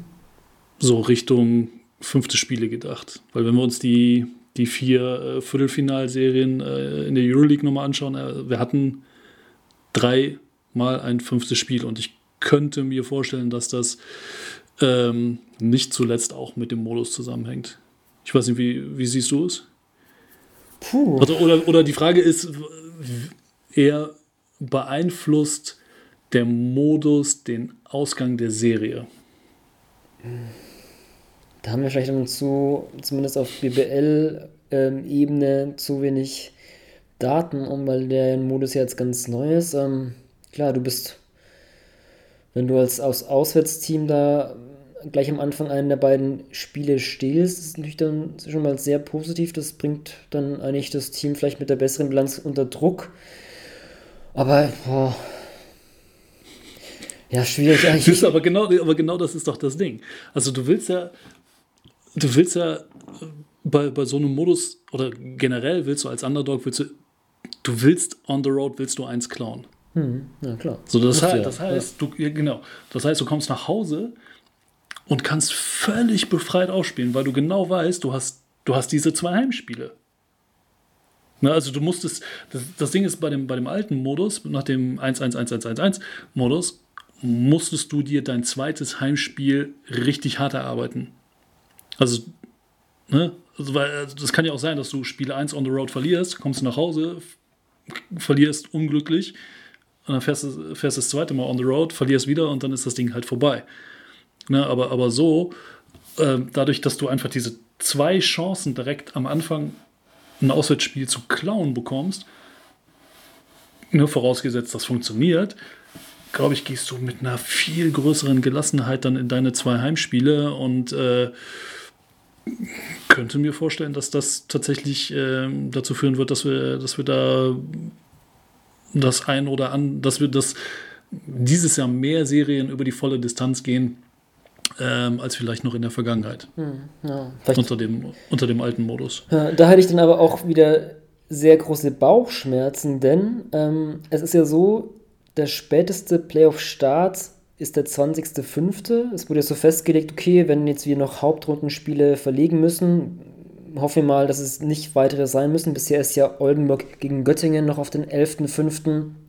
Äh, verlegt worden. aber das wäre so der letzte Termin, aber angenommen, ne, die Playoffs finden am 20. oder sagen wir mal, sie starten am 18.05. Das wäre dann praktisch der Dienstag nach dem Top 4. Ähm, also ich würde jetzt mal fast nicht annehmen, dass vor dem Top 4 jetzt schon gespielt werden wird. Das würde alles irgendwie auseinanderreißen. Aber ähm, wenn am 18.05. die Playoffs beginnen und am 13.06. müssen sie enden, weil dann ja die Nationalspiele abgestellt werden müssen, weil dann ne, die Vorbereitung für das vorolympische Qualiturnier beginnt. Das heißt, du hast 27 Tage, in denen die kompletten Playoffs durchgehen müssen. Jetzt sagst du, okay, wir sehen vielleicht mehr Best of ähm, mehr Serien über die volle Distanz.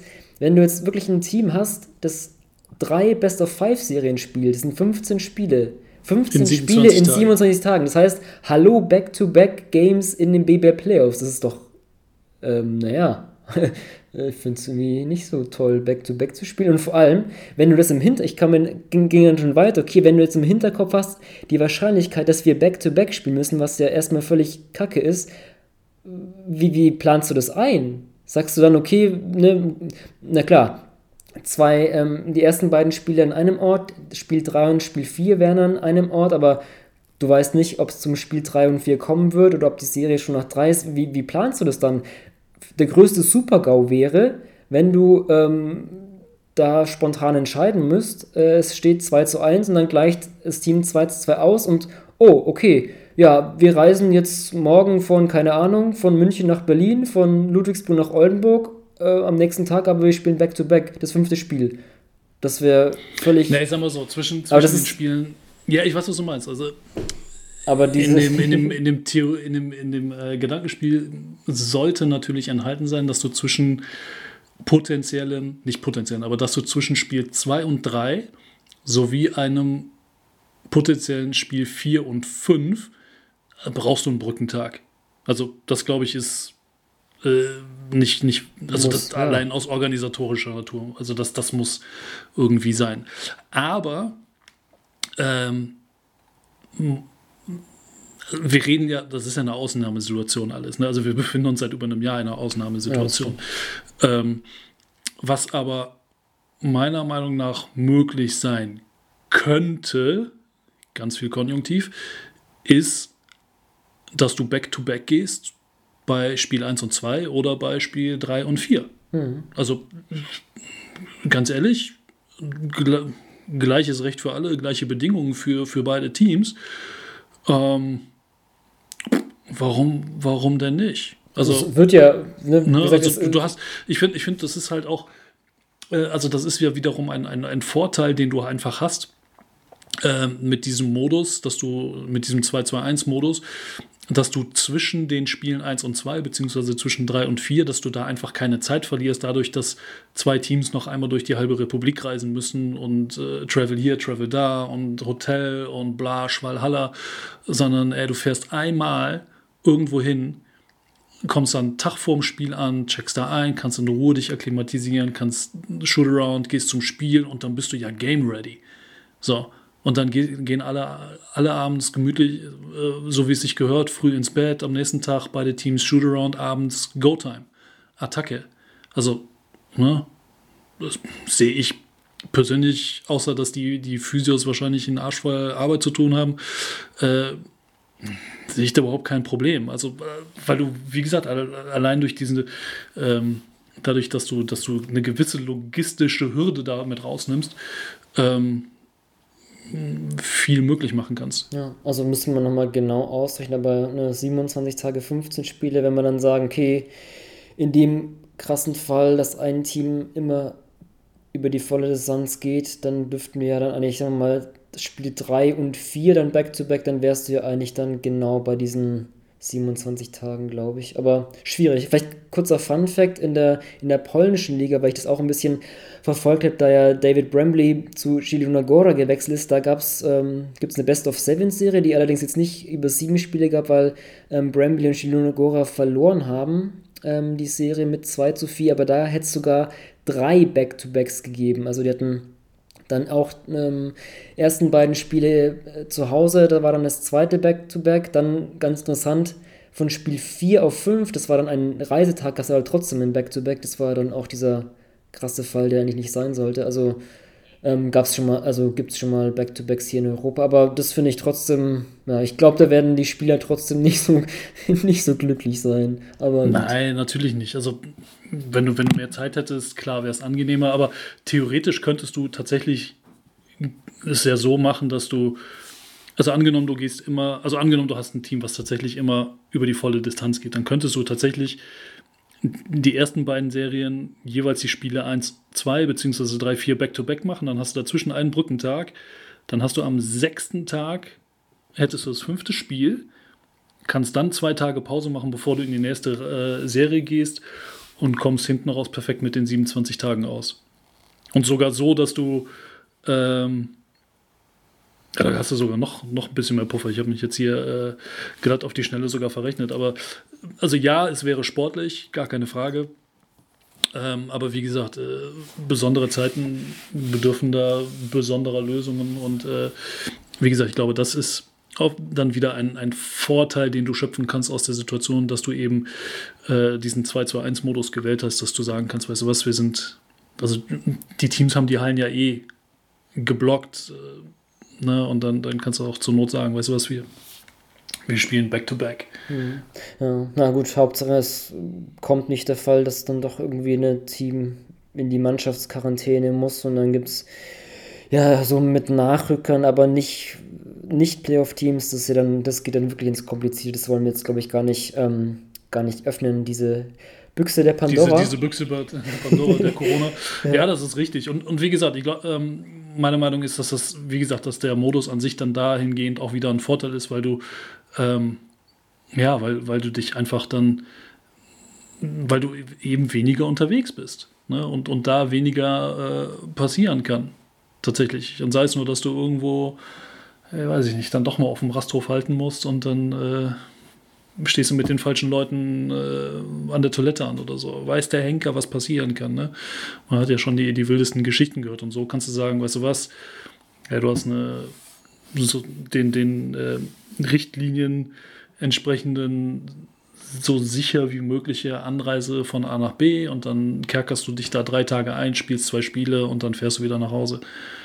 Ja, ja gut. Ähm, dann, glaube ich, beenden wir mal den, den Playoff-Part des Podcasts. Ähm, und ja, wo, wo Playoffs sind, klar, Pro A-Playoffs ähm, gibt es sportliche Aufsteiger, wobei ja Leverkusen keine Lizenzantrag gestellt hat, sondern mit Heidelberg nur einen, ja, letztendlich ein, ein der sportlichen Aufsteiger, der einen Lizenzantrag gestellt hat, so heißt es. Und ja, wo Aufsteiger sind, sind natürlich auch Absteiger.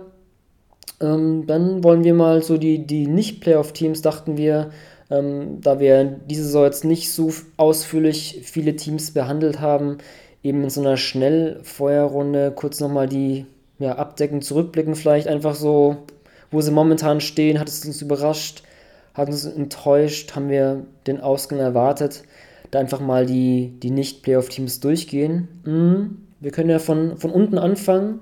Den, den und arbeiten uns Absteigern. An die, fast, fast Playoff-Teams dann von unten nach oben. Äh, absteigern, genau. wo wir aber nicht wissen, ob die denn wirklich auch in der Pro A spielen werden. Aber das wäre wieder eine ganz andere Sache mit Wildcards, aber egal. Ähm, Jörg? Das ist richtig. Wie viele, wie viele Spieler von Raster Fechter haben bislang alle Spiele absolviert?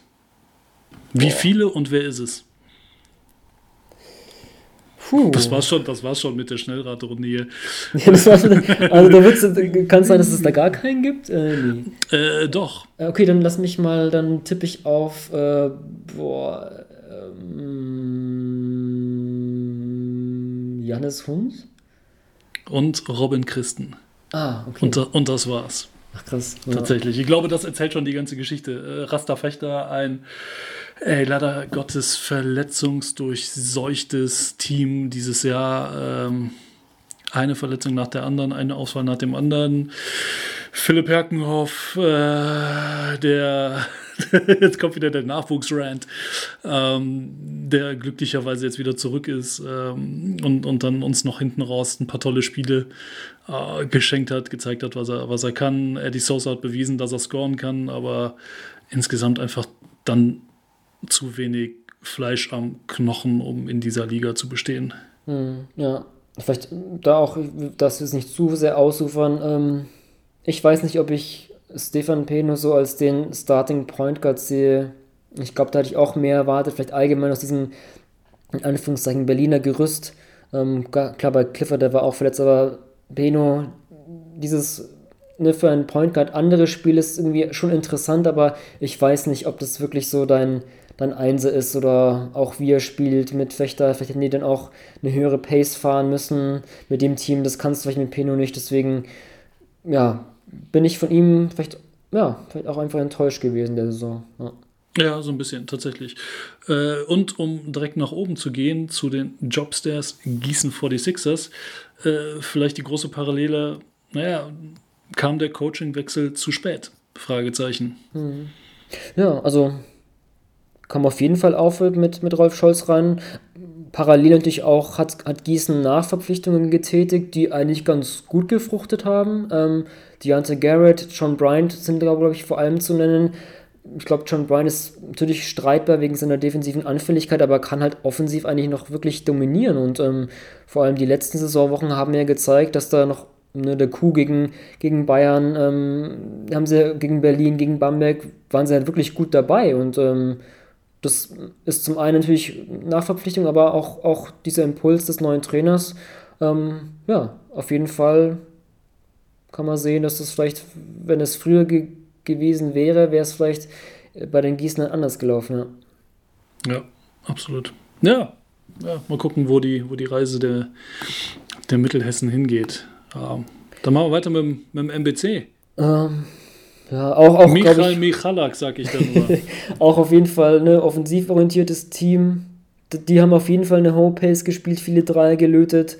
Ähm, Michalak, ja, individuell bestimmt ein gut anzusehender Spieler. Quinton Hooker auch ganz interessant, aber da auch defensiv, glaube ich, letztendlich zu anfällig. Viele vielleicht Konstanz gefehlt bei einigen Akteuren, wo du vielleicht auch brauchst. Ähm, David Brambley hatte ich genannt, der ist gegangen, hat auch äh, auf den deutschen Rotationen ein Loch gerissen. Ähm, ja, aber ich war, glaube ich, auch zu erwarten, dass der MBC da einfach um den Klassenhalt spielt.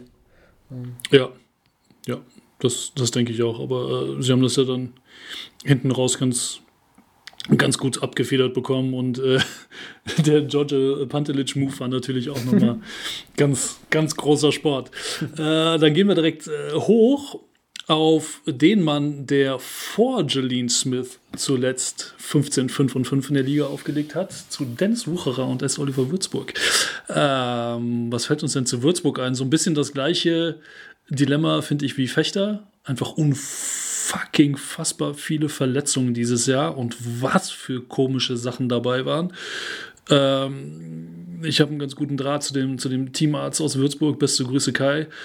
Ähm, er sagte, ey, das, das, das, sind Sachen dabei gewesen, völlig, also das sind Verletzungen gewesen, die, die, die so völlig unnatürlich daherkamen und, und die Jungs dann da teilweise rausgeworfen haben.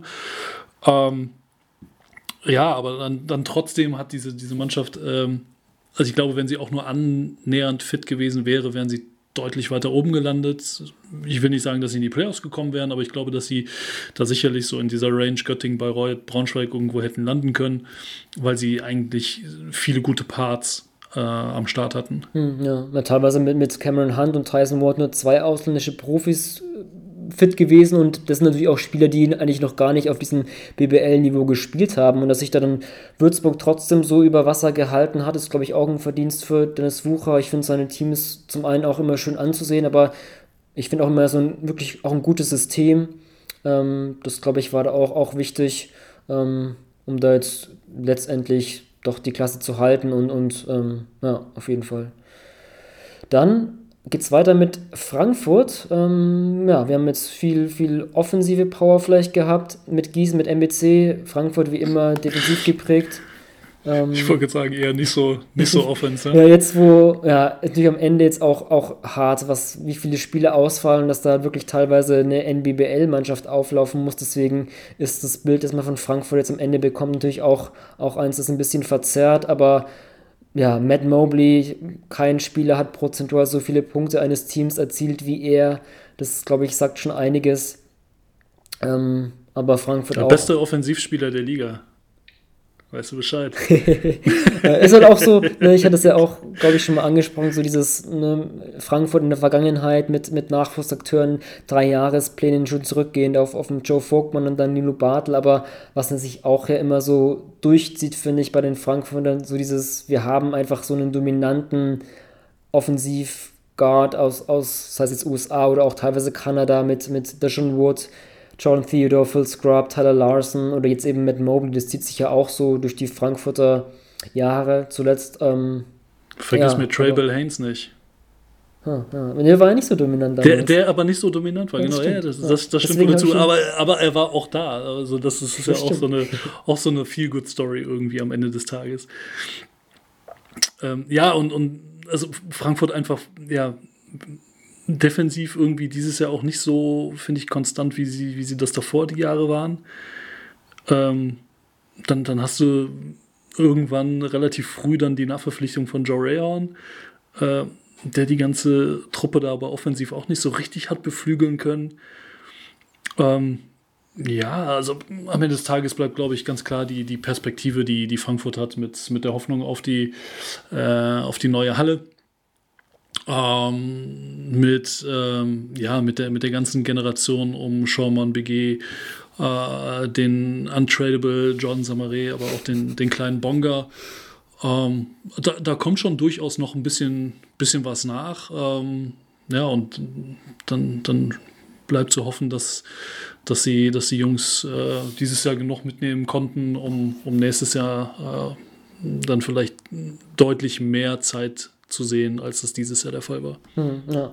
Kommen wir dann zu einem für mich der positivsten Überraschungen der Saison, der Aufsteiger Chemnitz. Ich ähm, glaube, so als, als Blaupause dessen kann man diese beiden Siege gegen München und Bamberg, waren es jetzt, glaube ich, innerhalb von drei Tagen sehen. Ähm, ja, das auch gezeigt, dass da so ein Marcus Thornton als einer der besten Klatschspieler der Saison gelten muss. Ähm, ich finde es auch ein sehr interessantes deutsches Gerüst, das sie da haben. Mir gefallen diese diese beiden Bigs mit, mit ähm, Richter und Wimberg sehr gut und Pastore auf jeden Fall. Wir haben ihn schon gehuldigt für seine, für seine Zonen-Defense ähm, in der Crunch-Time gegen Bamberg, aber auch offensiv finde ich, da kann man schon öfter drauf gucken. Ähm, und ja, bei Chemnitz glaube ich auch. Ich weiß gar nicht, wie oft waren sie jetzt in Quarantäne? Mindestens zweimal, waren es sogar dreimal. Ich habe glaub, sogar dreimal, ja. Überblick verloren. Das ist, glaube ich, auch ein Punkt, wo man sagen kann, okay, da wäre sogar noch mehr drin gewesen. Du hast gerade angesprochen, gegen das Team, wenn sie in den Playoffs gekommen wären, hätte keiner spielen wollen. Ähm, da bin ich auch gespannt, was mal mit einer wirklichen Saison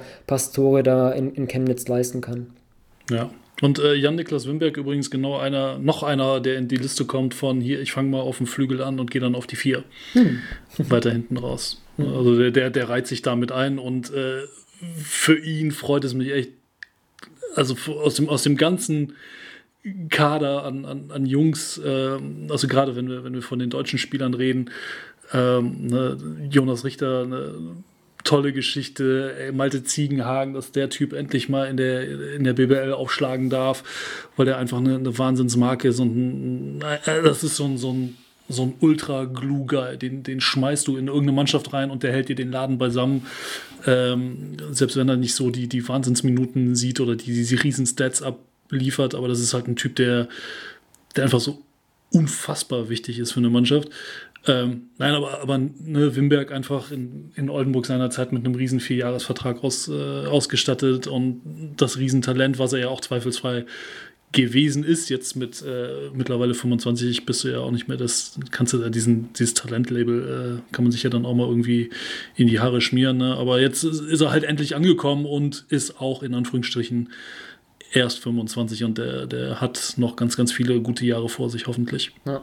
Talent ist vielleicht auch ein guter Anknüpfungspunkt an, an Bonn, denn Bonn war auch eines der drei Teams, die den Trainer gewechselt haben. Mit Will Vogue, fand ich, haben die ja, deutschen Spieler, die, die Jüngeren, auch mehr Minuten gesehen. ist ja auch ein, finde ich, in Bonn so seit einigen Jahren so ein Thema, okay, ähm, wen, wen übernehmen wir da in den, in den Rotationen des BBL-Teams?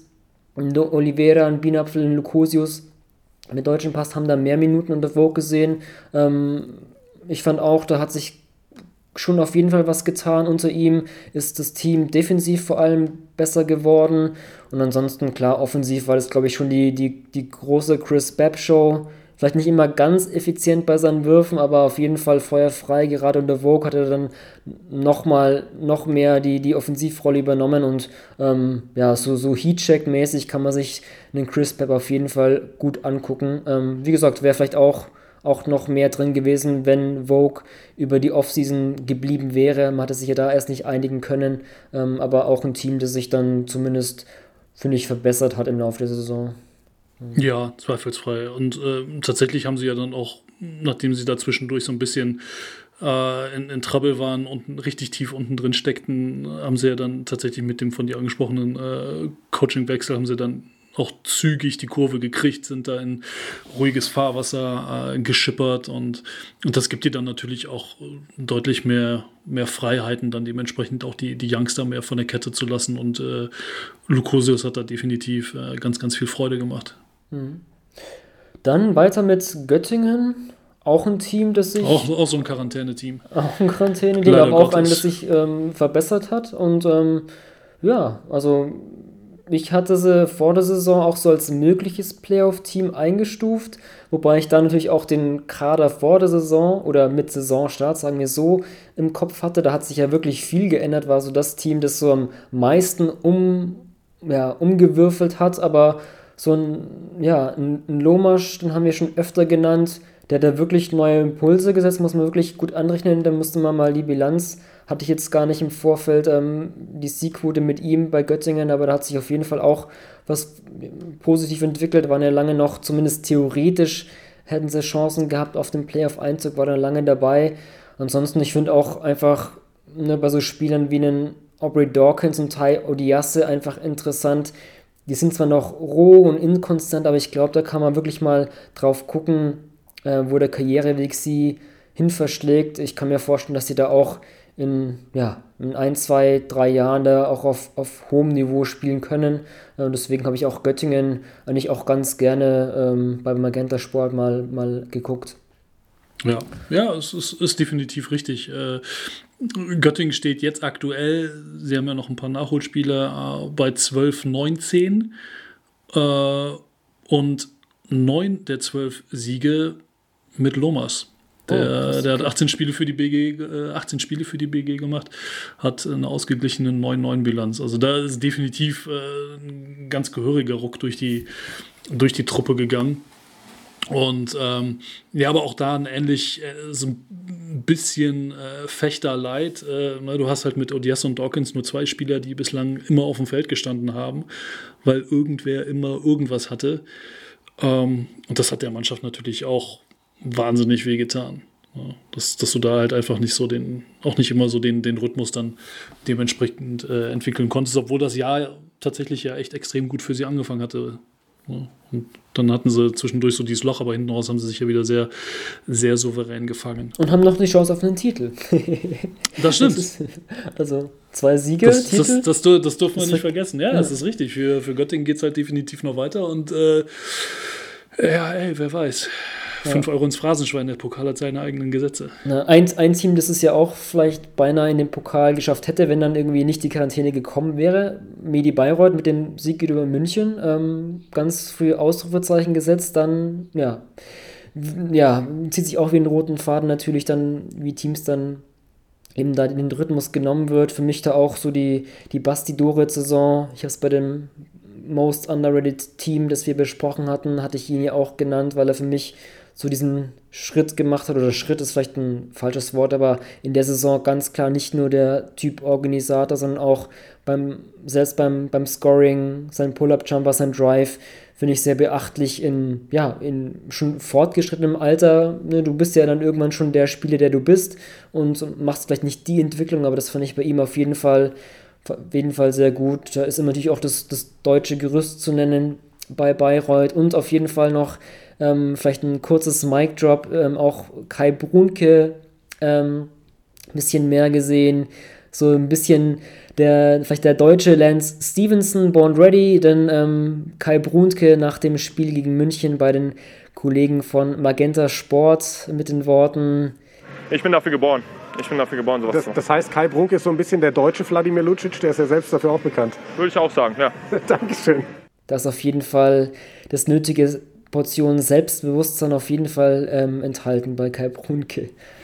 Ja, ein Zocker, gute, gute nächste Generation, die da kommt. Aber ich glaube, Basti Doret war dieses Jahr echt so ein bisschen äh, so dieses, äh, wisst ihr was, Jungs, ich mache einfach.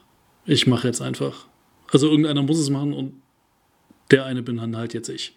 So, das ist genauso das, so ein bisschen gefühlt erinnert mich das an diese äh, Dragic-Situation, die wir letztes Jahr mit Ulm hatten.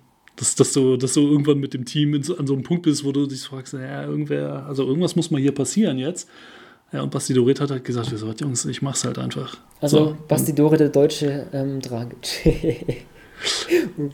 mit, naja. Ich weiß nicht, ob, ob Dragic auch nur annähernd an so einen prachtvollen Bartwuchs herankommt. Ja, stimmt. Von daher. Ja, und dann haben wir äh, zum Abschluss, ähm, ich habe jetzt die Tage, ähm, habe ich noch gesagt, in, in anderer Runde, äh, ey, wenn die Saison vielleicht drei, vier Spieltage mehr hätte, Braunschweig, Playoffs, Baby. Ey, jetzt fünf Siege in Folge, die sind, die sind richtig, richtig heiß momentan ähm, und haben halt einfach dieses, ja, dieses tolle Konstrukt mit, mit deutschen Spielern, ähm, inklusive auch Verletzungspech. Ja, äh, Lukas Meisler leider, leider Gottes. Ähm, plus dann die Traute, dass du sagst, weißt du was, äh, wir haben da einen, einen Zocker in Brian Allen. Ähm, äh, das funktioniert irgendwie nicht. Wir trennen uns von dem und holen stattdessen äh, lieber irgendwann so einen, so einen blutjungen äh, Anas Velitschka damit rein. Und das geht halt auch noch alles auf. Und, und ich finde diesen Mut, äh, den da die Verantwortlichen gezeigt haben, dass der belohnt worden ist, äh, tut dem deutschen Basketball extrem gut. Und wir haben Headband Gavin Schilling mit 19 Rebounds. was, was wünschen wir uns denn mehr? Und er ist zweitbester äh, Rebounder der Liga. Also der, der, das, ich finde, der ist eines dieser Exemplare oder er steht exemplarisch dafür, dass dass ganz, ganz viele Spieler, vor allem deutsche Spieler mit Upside aus diesem Kader, äh, so ihre Rolle gefunden haben in der Liga. Hm, ja, auf jeden Fall, ja, eines der spannendsten Projekte überhaupt ähm, on und off the court. Und wenn man mal guckt, keine Ahnung, wo in fünf Jahren die Braunschweiger sein werden, das sind auf jeden Fall, ähm, ja, Verwurzelungen in der Saison zu finden, das ist schon angesprochen. Ich finde auch Lukas Meissner, der jetzt, letztendlich hat er die, die, Hälfte der Saison verpasst und ich fand ihn ja auch so, vielleicht sogar mit den ja, mit, ein, mit dem besten deutschen Akteure, auch wenn du jetzt einen Jallo und einen Schilling hast, fand ich ihn ja nicht so überzeugend am Saisonstart, dass es schon krass ist, dass die halt trotzdem ihr Niveau gehalten haben und jetzt mit dem Schlussspurt, den du ansprichst, da wirklich noch, wenn die Saison noch ein ja, paar Wochen länger wäre, noch wirklich die Playoff-Tür vielleicht eingetreten hätte. In Kostja Mushidi ja auch, kann man auch nicht vergessen, der dann letztendlich leider nur drei Spiele absolviert hat. dass ja, so viel Potenzial vorhanden und deswegen auch eben so spannend und ähm, ja, auf jeden Fall eine Feel-Good-Story äh, der Saison, die Braunschweiger. Ja. Ja, ja, mal gucken, wo da die, die Reise noch hingeht. Ähm, das äh, wird definitiv spannend sein zu beobachten. So, das war doch für unsere Verhältnisse wirklich mal eine Schnellfeuerrunde. Ähm, ich hoffe, wir haben wirklich die, ja, so die Essenz oder das Wichtigste, so, wenn man das in dieser Kürze ähm, abfrühstücken kann.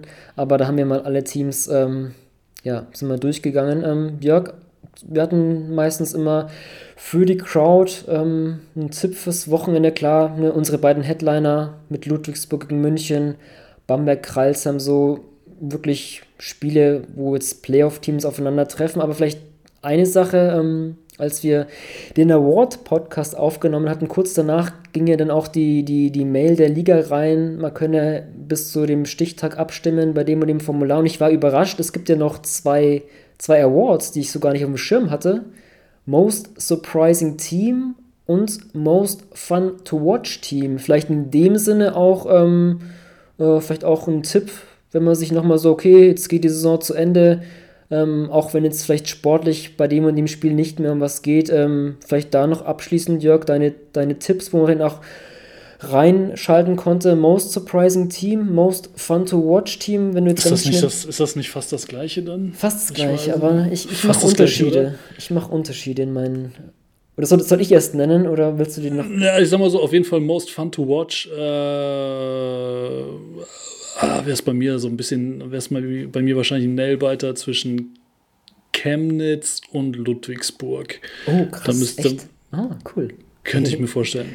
Jetzt so aus der, aus der, aus der Hüfte geschossen, ja, müsste ich, müsste ich wahrscheinlich würfeln. Einer, einer von den beiden wäre es okay. wahrscheinlich geworden. Und Most Surprising Team? Most Surprising Team. Definitiv nicht Hamburg. ähm, Shots fired. nein, nein, nein, über, nein, nein. Über, überhaupt gar nicht. Äh, bitte nicht falsch verstehen, Hamburg Digger. Ähm, überhaupt gar nicht, nein, weil das für mich keine Überraschung ist, dass ja, sie ja. da oben drin stehen. Also, weil, äh, wenn du Coach Kai ist darüber lockst, wenn du dir einen Cameron Taylor holst, den besten Two-Way-Player der Liga, äh, wenn du so eine Stütze wie Bryce Taylor dabei hast, äh, wenn du einen Maxi Leo äh, Kotzer, der sich zu dem Mike Kotzer entwickelt hat, den wir, den wir da gesehen haben und der übrigens ja auch bleibt.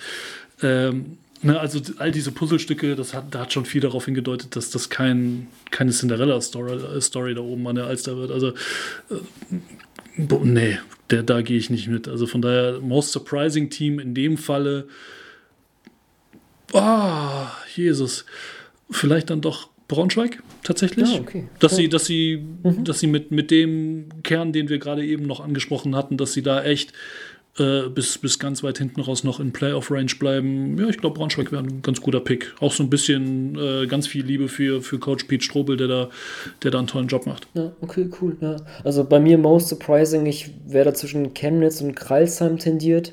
Ähm, also klar, ich bin bei Hamburg auch bei dir. Ich hatte auch, ich hatte ja auch vor Saisonstart so ein Preseason Power Ranking ähm, erstellt. Das kann man gerne ähm, anschauen und mir auch dann ähm, um die Ohren feuern. Hattest auf jeden Fall.